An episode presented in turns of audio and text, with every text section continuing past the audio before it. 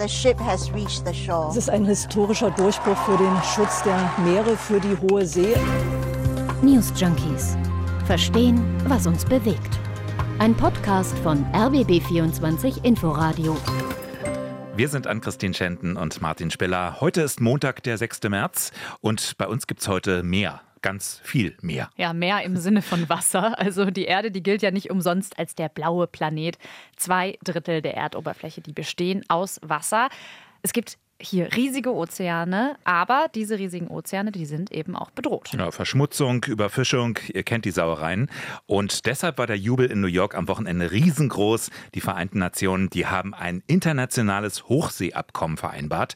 Nach 15 Jahren immer wieder gescheiterter Anläufe, zuletzt erst im August letzten Jahres. Ja, gestern aber doch der Durchbruch und zwar nach über 40 Stunden Marathonverhandlungen. Da muss man erstmal durchhalten, allein so schlafmäßig.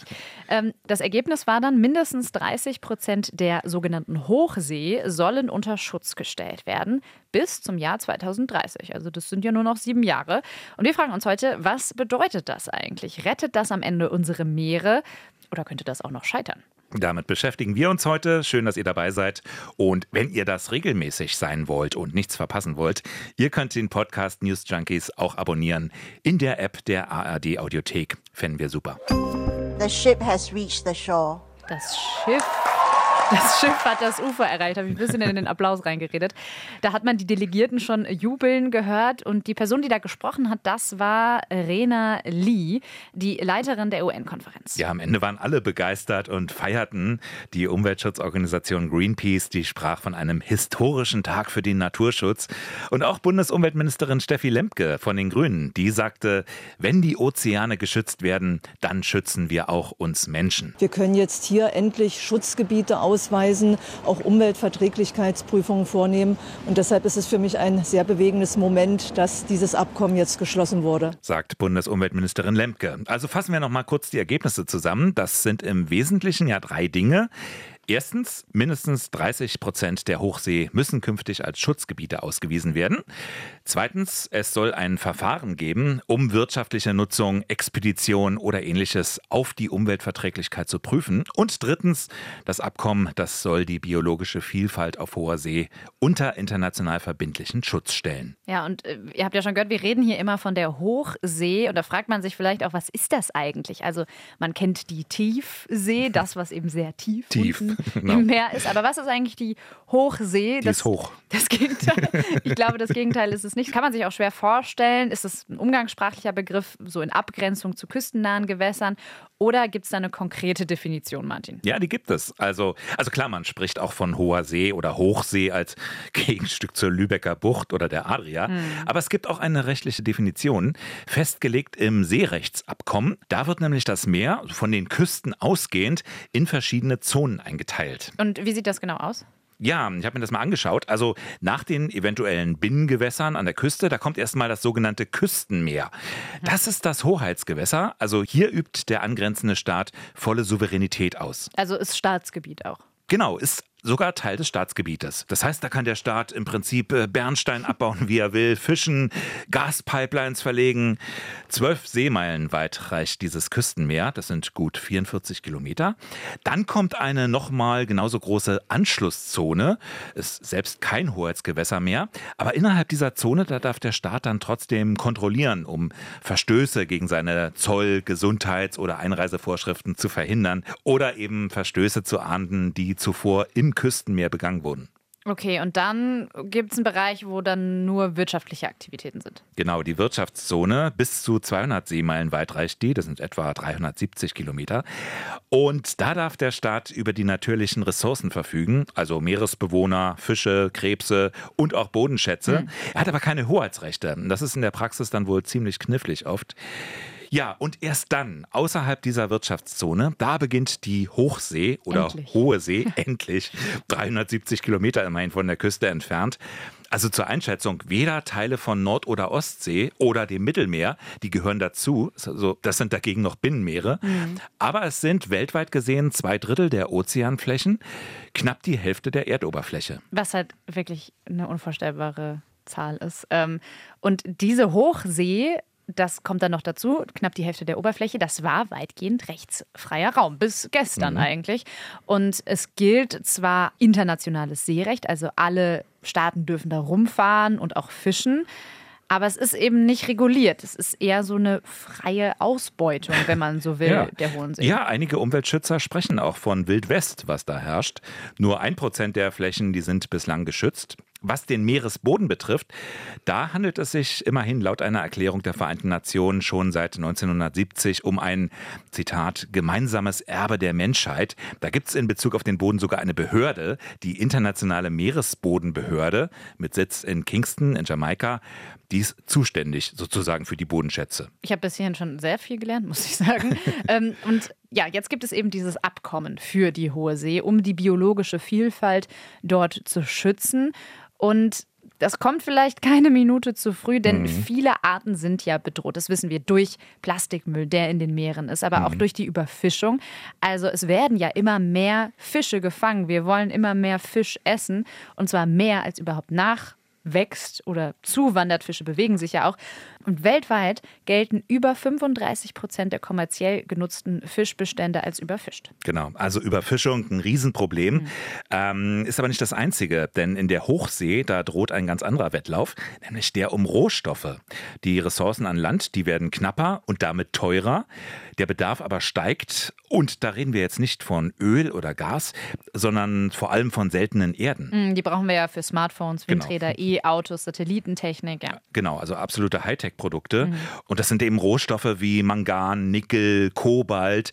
Und dafür gibt es ganz viel in den Manganknollen auf dem Meeresgrund. Also das mhm. sind so braune Klumpen auf den Sedimenten des Meeresbodens, die dann diese Metalle enthalten. Ganz viele zum Beispiel im Pazifik zwischen Mexiko und Hawaii.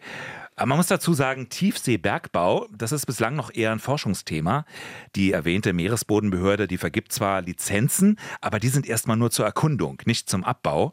Aber der Druck, der wächst. Bislang ist Tiefseebergbau auch noch nicht ökonomisch darstellbar, wie es immer so schön heißt. Also auf Deutsch ist zu teuer. Aber das könnte sich ändern. Also auf der Erde reden wir davon, Bergbau zu beenden und auf dem Meer geht es dann erst los. Mhm. Und die mhm. Folgen davon, die sind auch kaum absehbar. Also es gibt ein ganz spannendes Experiment, die Mining Impact Studie internationaler Forschungsinstitute, über die das Magazin National Geographic vor einigen Jahren berichtet hat. Da haben nämlich Wissenschaftler in einem solchen Mangan-Knollengebiet vor Peru einfach mal so den Boden umgepflügt. Ähm, also sie haben das dann in einem engen umgrenzten Bereich gemacht, aber sie wollten so einen Abbau mal simulieren. Und das ist schon sehr lange her, das war 1989. Und 2015 sind sie dann wieder hingegangen und haben dann geschaut, was ist eigentlich passiert, was sind die mhm. langfristigen Folgen.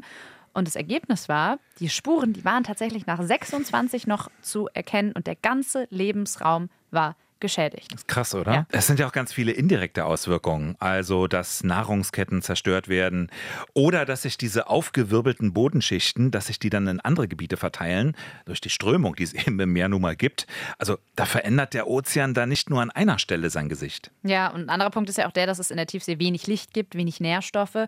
Und wenn da jetzt Korallen mit zerstört werden durch diesen Tiefseebergbau, dann brauchen die auch Jahrhunderte, um sich zu regenerieren. Und manche können sich ja auch gar nicht regenerieren.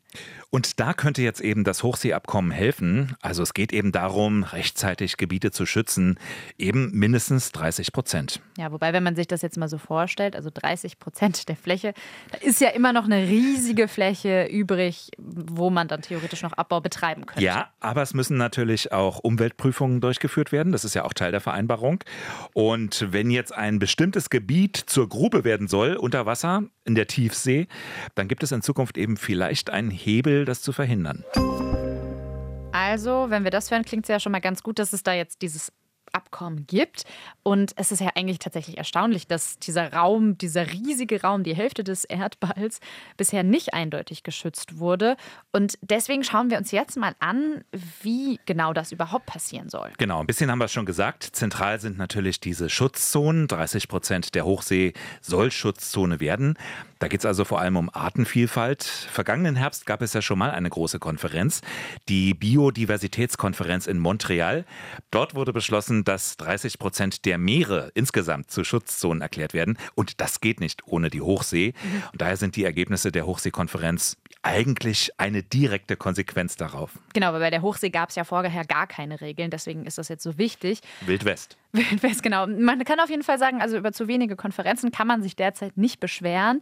Aber wir haben ja eben schon das Stichwort Artenschutz gehört. Und beim Thema Hochsee, da geht es vor allem um den Schutz von Arten, die noch gar nicht entdeckt worden sind. Wir hatten heute im Inforadio, heute Mittag, den Meeresbiologen und äh, Forscher Stefan Hein zu Gast. Der ist umweltpolitischer Sprecher, aber eben auch Meeresbiologe am Alfred-Wegener-Institut, dem Helmholtz-Zentrum für Polar- und Meeresforschung. Und er hat da im Interview gesagt, ähm, dass es so eine unheimliche Vielfalt in der Hochsee gibt, das sei noch gar nicht so lange bekannt. Auf der Hohen See, da hat man vor Jahrzehnten hat man gedacht, dass es eine Wüste wäre. Wir wissen jetzt, dass es da enorm diverse und artenreiche Lebensräume gibt. Wir haben da Tiefwasserkorallen, die Riffe da äh, äh, erstellen. Eine Biodiversität, die vergleichbar ist mit unseren Flachwassergebieten, mit den tropischen Riffen. Das heißt, äh, es ist wirklich hohe Zeit, dass da äh, ein Schutz äh, gemacht wird. Hohe Zeit für die Hohe See. Ich fand den Vergleich eines Meeres mit einer Wüste auch ganz interessant. Aber ja, die Hochsee ist jetzt einfach jahrhundertelang rechtsfreie Zone gewesen. Und da gibt es natürlich auch viele ungeklärte Fragen. Ein ganz großes Problem haben wir angesprochen, ist die Fischerei. Und genau da kommen jetzt eben auch diese Schutzzonen ins Spiel, um eben die Artenvielfalt auch auf lange Sicht zu gewährleisten. Eine Schutzzone könnte beispielsweise das arktische Weddell-Meer sein. Dort gibt es das größte Fischbrutgebiet der Welt.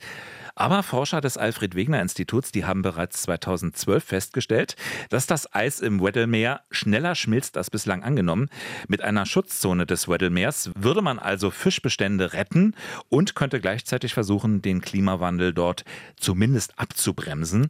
Dieser Schutz ist bislang nicht geglückt, weil er immer wieder blockiert wurde. Und das könnte sich nun ändern. Ja, im besten Fall auf jeden Fall. Das Thema Klima- und Artenschutz, das war die treibende Kraft bei den Verhandlungen. Der Knackpunkt, warum es so lange gedauert hat, 15 Jahre nämlich, der lag woanders. Ähm, und das hat mich tatsächlich überrascht, denn es geht jetzt um ein Thema, mit dem ich mich zumindest noch nie auseinandergesetzt habe. Und zwar geht es um die genetischen Ressourcen in der Hochsee. Und da hat sich, das habe ich im Fachblatt World Ocean Review gelesen. Was du alles liest. Ich habe einige Vorbereitungen, Recherche gemacht für diese Folge. Und zwar schreiben die da, dass es in den letzten Jahren so eine Art Goldgräberstimmung gab bei einerseits Forschenden, aber eben auch bei der Pharmaindustrie. Und es geht da um sogenannte, Achtung, jetzt kommt ein Begriff, bei dem ich mir nicht sicher bin, wie er wirklich ausgesprochen wird, Sekundarermetablioten. Alle Biologen können uns jetzt gerne E-Mails schreiben. Ähm, und auf jeden Fall sind das bioaktive, also wirksame Moleküle und Inhaltsstoffe, schreibt das Blatt. Und diese wirksamen Moleküle, die sind eben besonders interessant für Molekularbiologen, weil die die daraufhin untersuchen können, ob man die nicht in Medikamenten einsetzen kann. Also da geht es zum Beispiel um Krebsforschung. Am besten findet man da neue Medikamente, um Krebs zu heilen. Und mhm. mein erster Gedanke war eigentlich, ja, das klingt doch ganz gut. Also in der Hochsee, da liegt potenziell die Lösung für hunderte Zivilisationskrankheiten. Und es gibt auch Beispiele, also das Covid-Medikament Remdesivir, das basiert zum Beispiel auf der Nutzung von Tiefseeorganismen. Und umgekehrt verdienen an diesen Medikamenten aber wenige Menschen sehr viel Geld. Du hast ja schon das Stichwort Pharmaindustrie fallen lassen. Ja, genau. Also es geht einfach um kommerzielle Interessen. Und diese Goldgräberstimmung, die ich erwähnt habe, die wirkt sich natürlich auch auf Staaten und Konzerne aus. Also die machen dann Druck und wollen diese Forschung vorantreiben, um Geld zu verdienen. Mhm. Die großen Pharmakonzerne, das ist nämlich die Krux an der Sache, die sitzen in den großen Industrieländern und die werden dann durch die Entdeckung neuer Medikamente noch reicher und können das auch viel besser kommerzialisieren. Das hat Ralf Sonntag, der für den World Future Council, also eine NGO, auf der Konferenz in New York war, unseren Kollegen von der ARD erzählt. Es wurde in der Vergangenheit sehr viel Geld damit verdient, zum Beispiel mit solchen genetischen Ressourcen aus dem Amazonas-Regenwald, wo viele Medikamente gewonnen worden sind und so. Und wo die Länder des globalen Südens sehr wenig davon bekommen haben. Das haben denn die großen Pharmafirmen aus USA, aus Europa abgegriffen. Ja, das ist eben das Problem Problem und deswegen haben die Entwicklungsländer jetzt auch Ausgleichszahlungen verlangt, um entschädigt zu werden, weil sie bei diesem Wettrennen um das genetische Material in den Ozeanen leer ausgehen. Und die sagen auch, das, was in der Hochsee ist, also die Schätze der Hochsee, wenn man so will, die sind völkerrechtlich gesehen tatsächlich das Erbe der Menschheit. Und deswegen müssen die Profite aus den Forschungserkenntnissen am Ende auch allen zukommen. Und das wurde jetzt tatsächlich entschieden. Das hat so lange gedauert, weil man sich dann natürlich nicht einig war, wenn es um wirtschaftliche Interessen geht. Ähm, und jetzt gibt es eben Ausgleichszahlungen. Und was dazu kommt, ist noch, dass alle Entwicklungsländer eine Art Startkapital von umgerechnet 40 Millionen Euro bekommen, um das Abkommen dann auch zu ratifizieren und umzusetzen. Damit würde ich sagen, kommen wir zu unserem nächsten und letzten mhm. Punkt. Wie wird das Meeresabkommen eigentlich umgesetzt? Oder wird es wieder so eine Enttäuschung wie beispielsweise das Pariser Klimaabkommen? Die Umsetzung, die ist ja bei derartigen Abkommen immer ein Problem. Wir sehen ja auch am Beispiel Russland oder damals die USA unter Trump. Wir erinnern uns, dass Abkommen auch einseitig aufgekündigt werden können und ihr Sinn und Zweck dann ja teilweise hinfällig wird. Beim UN-Hochseeabkommen gibt es aber jetzt die Besonderheit, dass es nur eine Dreiviertelmehrheit braucht, um ein Meer zur Schutzzone zu erklären. Das heißt, kein Land kann alleine verhindern, dass es Schutzzonen gibt. Und das ist auf jeden Fall ein großer Erfolg. Total. Und es geht aber natürlich auch darum, wie in Zukunft kontrolliert werden kann, dass sich dann auch alle an das Abkommen halten. Ähm, und Stefan Hein, den habt ihr ja vorhin schon mal gehört, den haben wir heute Mittag im Inforadio im Interview gehabt. Und der beschreibt, wie genau denn diese Kontrolle überhaupt vonstatten gehen soll. Die Kontrolle erfolgt äh, überwiegend dadurch, dass unter dem neuen Abkommen zum ersten Mal sämtliche Aktivitäten auf der Hohen See notifiziert werden müssen. Das ist auch in Deutschland zum Beispiel, wenn das Alfred Wegener Institut in Zukunft dann, wenn das Abkommen in Kraft getreten ist, äh, auf der Hohen See forschen wird, dann werden wir hier in Deutschland die entsprechenden Behörden darüber unterrichten. Und wenn es Maßnahmen sind, die äh, erhebliche Auswirkungen auf die Meeresumwelt haben, dann muss sogar eine Umweltverträglichkeitsprüfung gemacht werden dafür. Und das sind alles äh, Neuerungen, die jetzt das neue Abkommen äh, beinhaltet und die unser Wissen, was auf der Hohen See eigentlich passiert, enorm verbessern wird. Genau, also aus dem rechtsfreien Raum Hochsee wird jetzt eben ein Gebiet, auf dem auch viel protokolliert werden muss, was dort passiert. Das größte Problem wird wahrscheinlich sein, dass auch Länder wie Russland und China dieses Abkommen erstens ratifizieren werden und zweitens sich dann auch daran halten. Mhm. Noch ist wohl nicht klar, ob sich die beiden Länder tatsächlich an diesem Abkommen beteiligen werden. China forderte zum Beispiel hoheitlich umstrittene Gebiete kategorisch als Schutzgebiete auszuschließen. China liegt nämlich im Streit mit den Philippinen um die Hoheitsgewalt über eine Inselgruppe im südchinesischen Meer. Und da sieht man schon, also ne, zum Komplex Klimaschutz und wirtschaftliche Interessen, da kommen jetzt auch geopolitische Aspekte hinzu. Ja, und auch auf der Konferenz jetzt, ne? Also das ja. Verhalten von China und Russland wurde von Teilnehmenden als extrem destruktiv beschrieben. Das berichtet jedenfalls der Deutschlandfunk. Und äh, vor allem Russland hätte das Prinzip entschieden abgelehnt, mehrheitlich abzustimmen und auf Einstimmigkeit gepocht, zunächst zumindest. Es wäre dann sowas wie ein Vetorecht gewesen am Ende. Ja, und das ist natürlich das, was man eigentlich nicht will. Mhm. Aber natürlich ehrlicherweise Großmächte wie China oder Russland, die werden wahrscheinlich immer Schlupflöcher finden. Wir haben ja schon das Pariser Abkommen angesprochen. Ich habe immer noch so eine leise Hoffnung, dass man an dem Scheitern des Pariser Abkommens so langsam merkt, eigentlich müssen wir uns jetzt mal an diese Abkommen halten, sonst kommen wir wirklich in eine problematische Lage. Also noch bin ich da hoffnungsvoll. Bist du hoffnungsvoll? Ich bin hoffnungsvoll und die Wale freut es auf jeden Fall auch. Und wenn ihr wisst, wie man Sekundar-R-Metablioten richtig ausspricht, schreibt uns. Newsjunkies at rbb24inforadio.de ist unsere Adresse. Genau, und damit würden wir sagen Tschüss bis morgen. Das waren die Newsjunkies für heute. Tschüss. Newsjunkies.